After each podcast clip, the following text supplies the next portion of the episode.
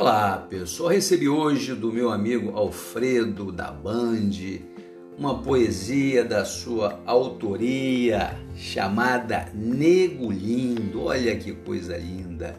E nego lindo, por onde tu andas? Está se escondendo na escuridão da noite, se valendo da sua negritude?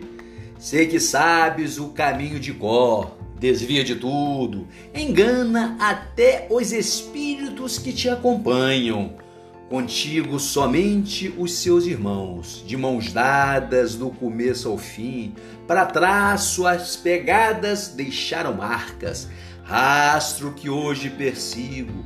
Sei que à espreita vocês só observam, como se testassem se o moleque aqui é merecedor de confiança.